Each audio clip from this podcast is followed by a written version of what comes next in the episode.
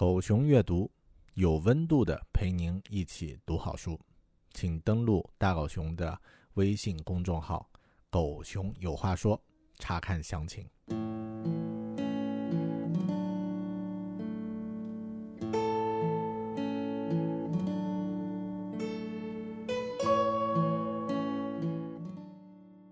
每个月用耳朵搞定两本书，一年与二十四本好书相遇。大狗熊陪你轻松阅读，月亮的月，读书的读，Read with Bear，狗熊阅读。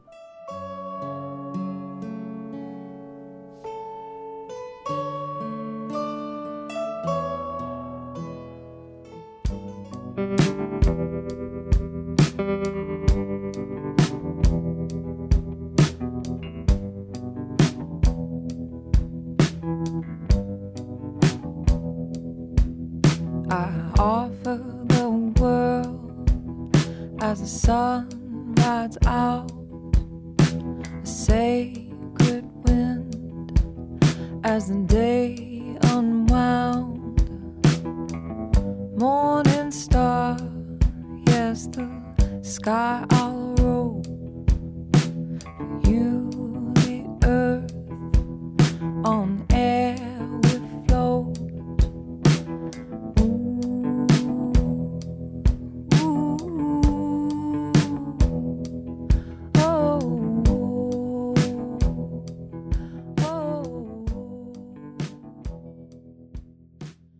你好，这里是关注好书的网络读书空间“狗熊阅读 ”Read with Bear，我是说书人大狗熊。网络上的很多朋友呢，都以为我是一个程序员，但其实我一直都在强调呀，自己是一个设计师。我从2003年还在大学期间呢，就在自己的电脑上折腾一些 Photoshop 的教程案例。虽然自己学的专业是和设计几乎没有任何关系的应用物理，但从那时开始呢，直到现在，设计一直是我赖以谋生的一项技能。作为一个半路出家的设计师呢，需要付出更多的努力，也会走很多的弯路。学习对我们来说是一个终身的过程，不论是通过阅读、实践或是上课，都是学习的各种方法之一。我在这几年呢，读过很多设计相关的书籍，也报名上过国外的网络在线的设计课程。当然，更多的呢还是实战。但现在一想呀，我最初的学习是从什么时候开始的呢？我指的学习呢，是指那些不再拘泥于教程、软件技巧，而是真正抬起头，用一个相对有一些距离的角度，或者说用思维方式的角度呢，来看待设计这件事情。我是从什么时候开始的呢？真正去追溯的话，应该是从九年前的一本书开始，一本关于设计却没有讨论任何具体技巧的书，让我真正从思维方式的角度开始认识设计这件事儿。今天我很高兴向你推荐一本我在九年前购买阅读过，在九年之后的今天重读之后又有了更多收获和感悟的书。本期狗熊阅读日本设计师原研哉的著作《设计中的设计》（Designing Design）。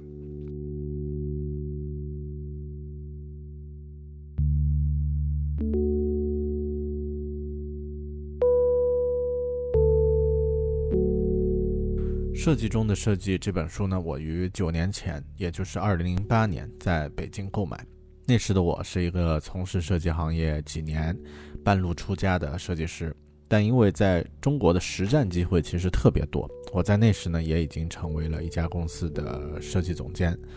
二零零七年底的时候呢，我从云南调到北京的分公司，集中精力去准备几款与奥运相关的产品。当时我们的设计合作伙伴呢是中央美术学院奥运艺术研究中心。作为一个非科班出身的设计杂人啊，这次和中央美院的合作呢，对我来说是一趟充满营养的旅程。我真正意识到了设计并不只是做几张图，或者是把产品 logo 印在不同的材质上的那些操作。设计实体产品的背后呢，考验的是你对产品和消费者的理解力，还有你对细腻感官的那种敏锐度。正是在那个时候，我遇到了原研哉和他的这本书，他的理念和一些观点呢，在那个时候就进入到了我的思想里。虽然没有具体表现在那些设计产品的过程里，但从那时开始呢，我也开始用设计传达信息这种思维方式，或者说用追求熟悉事物的陌生感的方法，来重新认识设计这件事儿。而阅读这本书最直接的一个影响呀，是让我开始迷上了一个品牌——日本的无印良品 MUJI。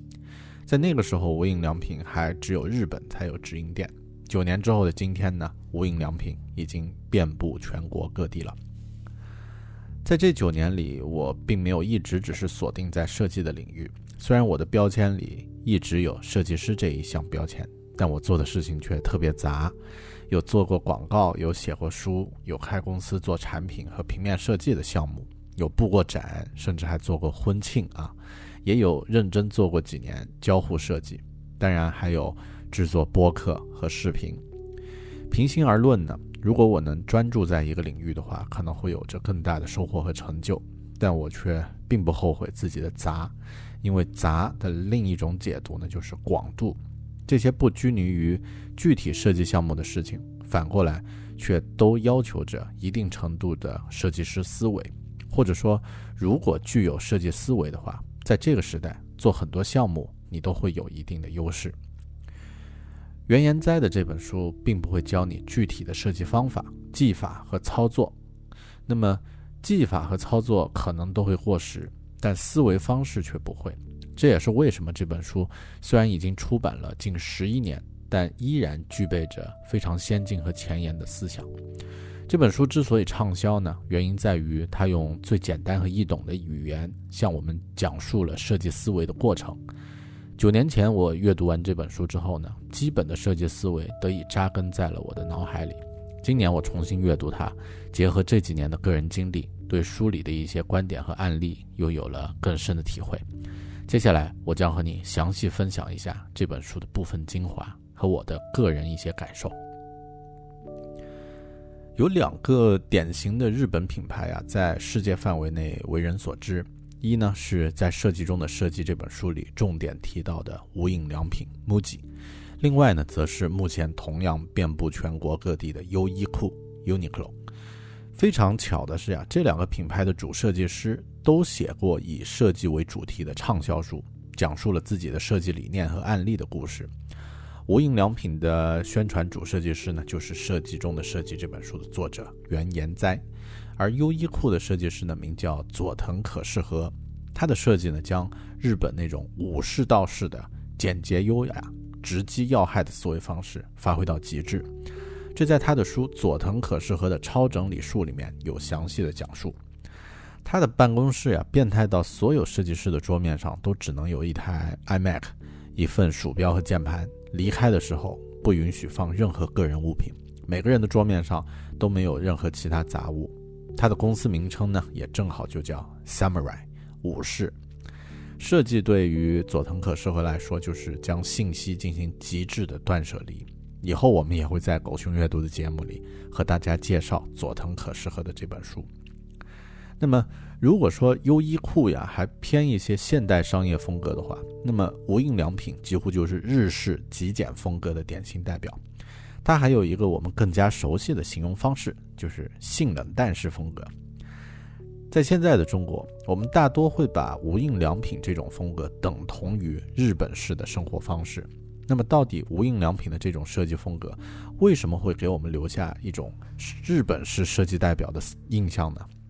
原研哉在《设计中的设计》这本书里讲到的关于无印良品的故事，会告诉我们其背后的可能性与原因。不过，在讲述无印良品的故事之前，让我们先回到一个更加基本的问题：究竟什么是设计？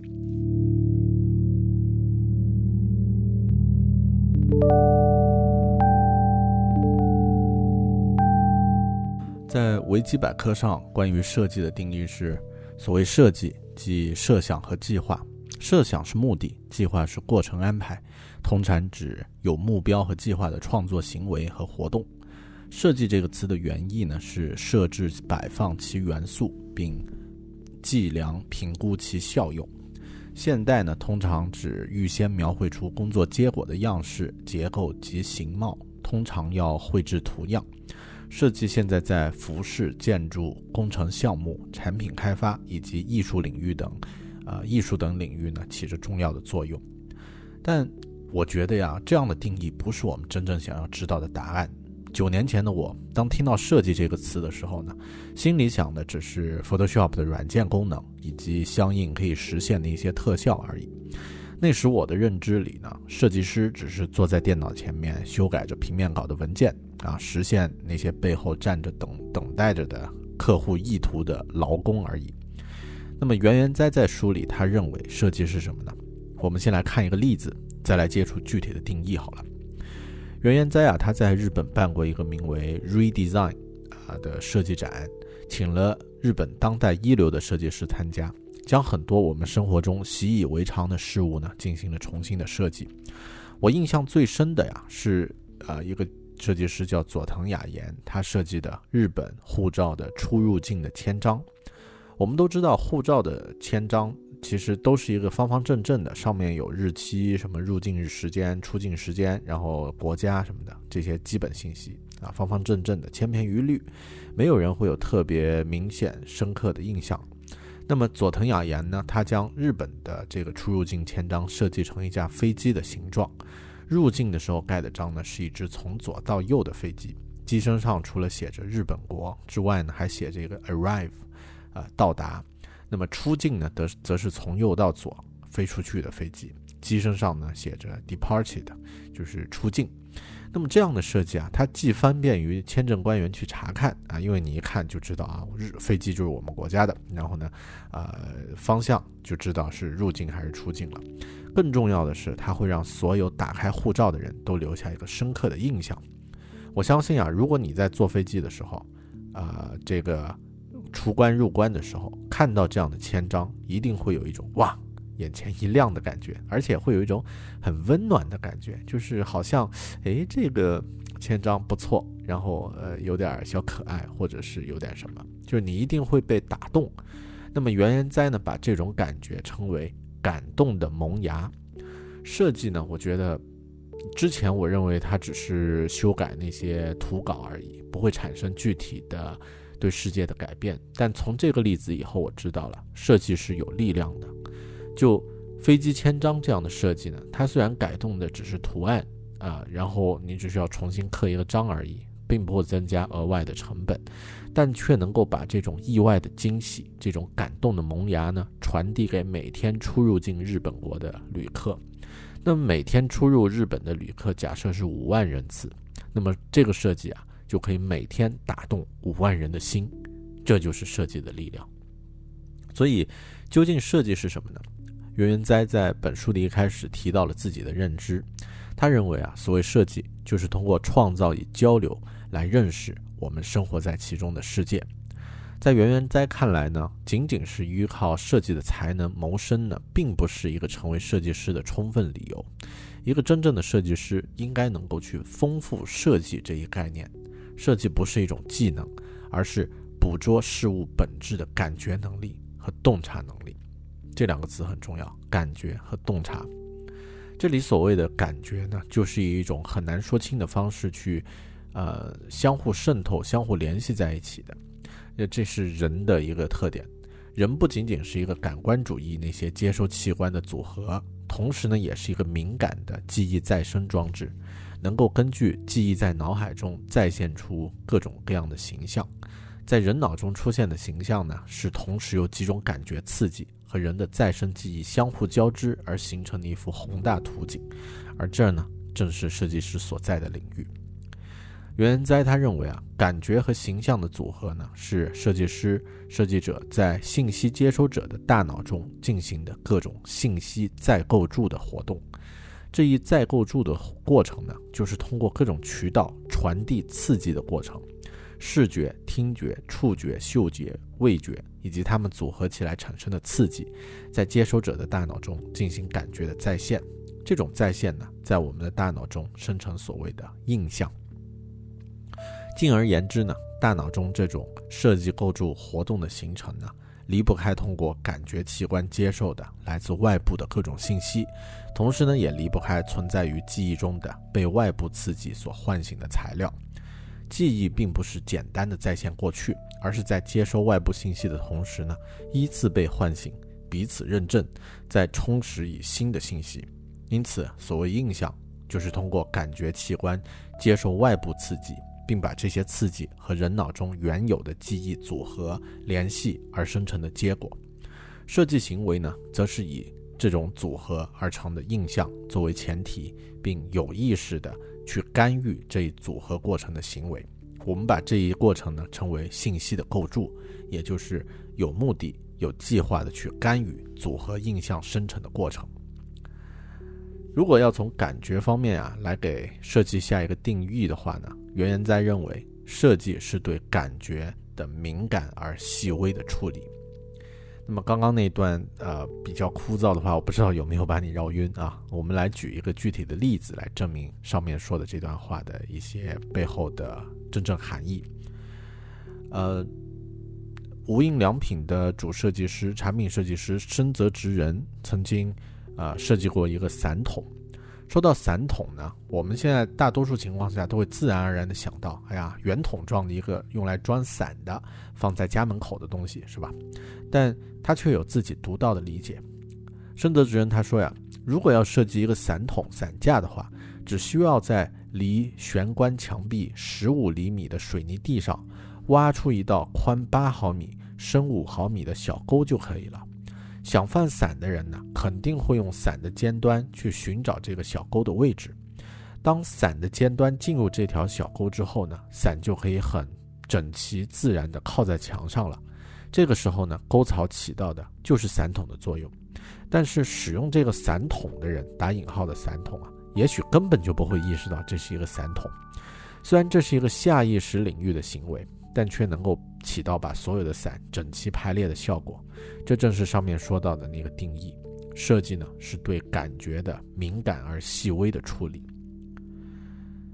给一件事物下一个定义，或者是用文字记录下来啊，并不见得就是对其有所了解。那么，就像刚刚我一开始读的那段维基百科的设计的定义，听完以后你肯定也莫名其妙。但是听过上面两个例子呢，可能你会在心里稍微。对设计真实的本质，也就是对感觉那种细腻敏感的细微的处理呢，会有更深的一些认识。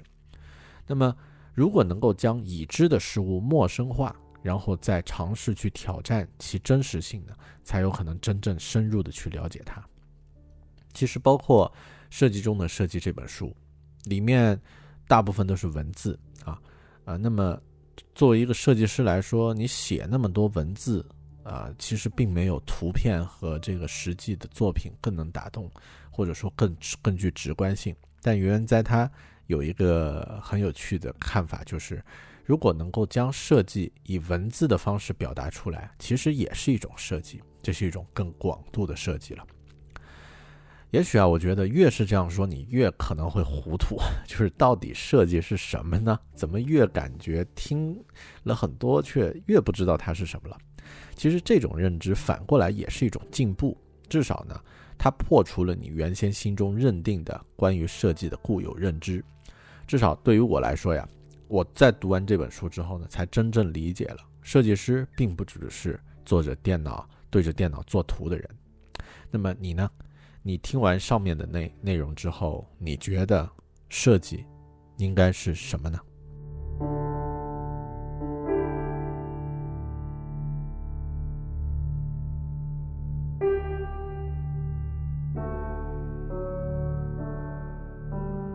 您刚刚收听的是狗熊阅读分享的好书《设计中的设计》中的部分精彩内容。这本书的完整分享音频呢，仅针对狗熊阅读的会员提供。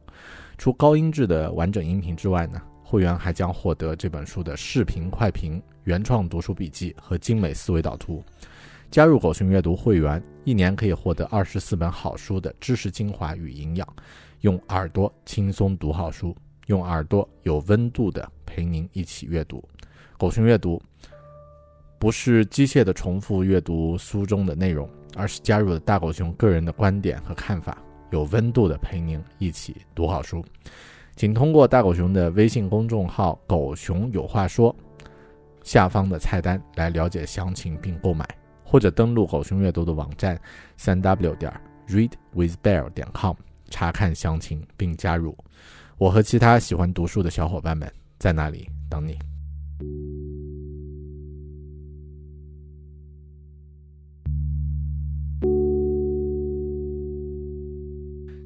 刚刚在前面我们有讲到过，设计呢是被问题和需求驱动的，而这种解决问题的需求呢，往往和经济有关。日本、美国、欧洲由于其历史背景的不同，经济的发展轨迹不同，因此呢，设计在社会中产生的机能也很不一样。但有一点是相同的：二十世纪后半叶，他们的主要动力来源都是经济。日本的设计呢，是随着其经济在战后的迅速发展为世界所知，但这个过程很有意思，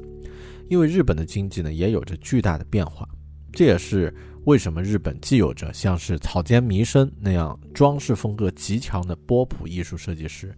也有着像是三山本耀司那种啊简洁干练以黑色为主要风格的设计师啊，是他有很多不同风格的原因之一。那么。咱们先来说说以美国为代表的西方设计，它与经济有什么样的关系？袁元哉他认为啊，在美国经济给予美国设计的思想呢，明确来说就是将设计当做一种经营资源来使用。制造商对于消费者喜新厌旧的心理呢了如指掌，设计在他们那里得到重视的原因在于可以不断变化产品的风格，以持续的占有市场份额。这一点啊，喜欢运动鞋的朋友可能深有体会。比如像匡威的经典啊，这个 Chuck Taylor 那款，其实就是卖的最好，也是最受欢迎的。其实都不用去变。那么对于消费者来说，买一双这个鞋可以穿好几年啊。那么对于匡威公司就觉得，哎呀，那么我是不是就卖不掉这个啊？其他的就是这个销售就增长不上去了。所以呢，他们每隔几个月就会推出新的款式，而且推出一大批。然后同时呢，就把旧款就淘汰，每一批只生产少量的有限的数量。这样的话呢，已经购买过旧款的人呢，就会又去购买新款运动鞋的需求就会产生。而这样的需求呢，正是通过对于新款鞋的设计来进行推动的。我在新西兰看电视，其实不管在哪里啊，都差不多。就是如果你看电视的话。你会对其间不断插播的广告呢有着明显的感觉，也就是我们的很多需求其实都是被商家有意识的挑动起来的。比如说，如果你看到一家航空公司的广告，那这个广告呢会去刻意的强调，哎呀，其他航班上没有很多娱乐项目可以选，你在这个飞机上好好无聊呀啊，然后这个又不能玩手机，又不能怎么怎么。而他们的航班呢，上面就有数百个可以选的频道，还有数千部最新的电影，可以让你在飞机上呢尽情享受影音的娱乐啊，就是会很愉快的度过那个飞行时光。于是啊，你原先很可能并不那么在意的机上娱乐需求就被挑动起来了啊，你会觉得，哎呀，是啊，我可以看那么多部电影，多好呀！但大家可能忘了。一个问题就是，你在飞机上只有那么一两个小时的，或者两三个小时的时间，最多也就是看两到三部电影而已。那么，你真的需要那么几千部、数千部最新的电影吗？其实，这个需求可能是被商家挑动起来的。在这个消费主义的时代呢，只要你打开电视看到广告，几乎都是这样的路数。曾经有一个段子啊，去这么形容西方这种消费主义的模式，就是。哎呀，这个商家先卖快餐，先卖像这个牛排啊、汉堡，这个这些呃垃圾食品，把人都弄得超重，不太健康。然后呢，开始卖减肥药和保健品给那个懒的人，然后呢，再卖运动产品给愿意去运动一下、活动的人，把再把药品呢卖给已经被弄得不健康的人啊，再把酒卖给因为吃太多快餐啊弄得抑郁的人啊，所有人都赚钱了。那么。问题是，这样的模式最终其实是会有一个上限的。今天的世界啊，到处都是文明的冲突，这说明长久以来呢，自由经济所提供的利益追求是有限度的。仅仅是主张自己文化的独特性是无法与世界共存的。在今后的世界中，关注全局、抑制利己主义的理性精神呢，将会取代小众文化优先的价值观。日本式的设计啊，或者说他们的消费模式，有一个很重要的形容，我我自己的感觉啊，就是节制。这有着一定的历史原因。一方面呢，日本是一个资源贫乏的国家，对于资源的节约呢，已经深入他们的 DNA 里面了。所以，虽然日本的收入水平非常高，但他们从来不浪费，甚至节俭的有点变态。另一方面呢，日本其实有过波澜起伏的历史，它在近五十余年来，几乎是像过山车一样的啊，先后经历了先是战败啊，甚至包括被原子弹轰炸。然后呢，迎来了一个经济高速增长的时代，像现在中国一样。那么了解到了财富在这个世界上的重量以及其所代表的意义。在之后呢，又因为工业的急速发展引发的环境污染问题，切身感觉到了自身和环境、自然和环境的重要性。在之后呢，又因为泡沫经济崩溃，目睹了这个经济社会的变化多端。这样的经历啊，会让日本人形成一个更加成熟的消费观念。其实同他们相比，中国人还中国的这个经济还真的只处于其中的几个阶段啊，也我们只见过上升，还没经历过呃这个大幅度的衰衰退。袁元哉在书里说，日本文化就像是一个文化大熔炉，全盘接受了许多种文化。这种状况呢，固然会带来一片混沌，但是当日本文化将其融合后呢，就会形成一种奇异的混合，也就是。最彻底的简单，首先归零，扬弃所有，一无所有中的蕴含所有。日本的审美模式呢，审美意识呢，是以边缘意识平衡了所接受的各种文化感觉后形成的。日本因为地理位置形成的独特文化感受，加上近代以来日本与世界生成的复杂关系，共同造就了今天的日本。我一直觉得中国人现在正在经历的呀，其实就是日本人在几十年前泡沫经济时代所经历过的。现在的中国人出国旅游是买买买啊，那种狠劲儿，日本人当年几乎一模一样。而之后呢，泡沫经济崩溃了，很多日本人直接从暴富瞬间瞬间被均平化啊，原先几套几套房变成了卖了车卖了房，坐地铁去上班。对于中国现在的这种。经济上升，日本人又会有什么样的感觉呢？袁元哉在书里认为，日本应该再创自己的成熟文化。他是这么说的啊，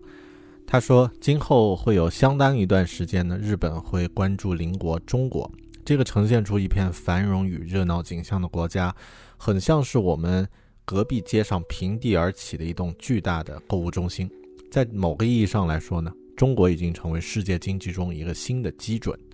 日本曾经经历过经济繁荣的辉煌，现在却有些停滞不前。自然在面对这个新基准的时候，很难保持足够的镇静。但日本不能因此就跃跃欲试。日本必须要认清楚自己处在亚洲东部一个很特殊的位置，必须处于一种理性的状态，要像打坐一样平静，保持内观，不能看到中国的繁荣繁荣呢就轻举妄动。中国是一个有着五千年文化积累和十三亿人口的大国，经济呢正在迅速起飞。一个国家的高速增长时期啊，很像是一个人的青春期，而日本呢已经经历过了青春年代，不论是经济或文化，都已经走入了成熟期。处于成熟的时期的人们呢，应该清楚地意识到，人类的幸福并不是只能在持续的增长的经济中找到。我们应该对异国文化、经济、科技等这些因素呢进行冷静的思考，意识到自身文化的长处所在，争取生成一种成熟文化应该具有的典雅气质。不然的话，日本就会成为一个无趣的国家，因为不知道用哪种方式合理运用自己的资源，而失去对于其他国家的吸引力。这样的日本是肤浅的，是会被遗忘的。也许对于日本而言，再创成熟文化是很有必要的，但就像我们先前说的，设计一定是与经济绑在一起的。就连无印良品呢，也在成都开设了全球唯一的一家世界旗舰店，更不要说现在大部分新锐的建筑设计师都在中国完成自己的作品。中国经济的发展呢，也会让设计变成一门越来越重要，也越来越为人所知的领域。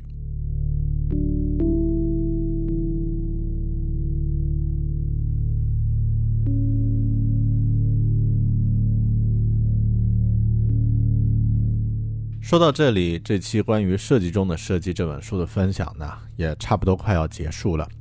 我以自己的一些粗浅的理解和大家分享了原研哉的感受，这种感受呀是会打上一些折扣的，但也可能会被增强。我现在虽然在新西兰的工作描述是设计师，但实际上我做的事情更多偏向于传媒领域。在传媒领域呢，设计师担任着类似医生的角色。他们要做的呢，是通过信息传达来解决问题。信息传达的目的呢，并不是通过强烈的视觉冲击来吸引人们的注意，而是要慢慢的渗透到五官中去。在人们还没有意识到、注意到它的存在时，成熟、隐秘、精密、有力的传达呢，已经悄然完成了。而设计师的任务呢，就是提高信息的品质。增强传播的力量。我的每期狗熊阅读目的也是在于将每本书有价值的信息通过自己的解读传递给你。与市面上的其他有声书不同，我还花上很多时间去制作思维导图、录制视频，还有撰写读书笔记，甚至还要认真设计每期节目的专题封面。这些呢，也在于能够更加有效地传达自己。想要传播的信息，在这本书的前言里，翻译者也是同时也是一位非常知知知名的设计师朱娥。他说：“设计中的设计这本书呢，说到底是在提醒我们，每个人都可以做一个设计师，因为你可以设计的不仅仅是一般意义上的设计，还有你的生活。就我的理解来说。”当你把设计作为一种考虑问题的思维方式时，你可能会发现生活中的很多事情会有着更多的角度供你理解，就像两个整数之间可以有无限的小数一样。当你看到这些小数时，代表着你看待世界的层次也和以往的维度不再相同了。感谢您的收听，我们下本书里再见。As the sun rides out, a sacred wind as the day unwound. Morning star, yes, the sky I'll roll. You,